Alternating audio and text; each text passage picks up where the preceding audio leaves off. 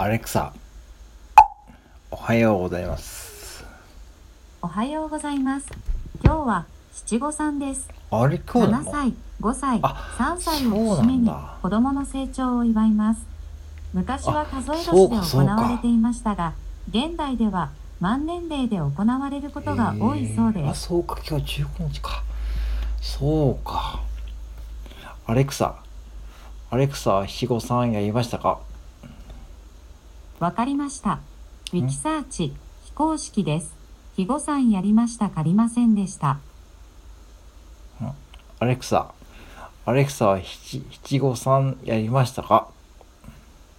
わかりません。ごめんなさい。はい。アレクサ、今日の面白いことは何何ですか？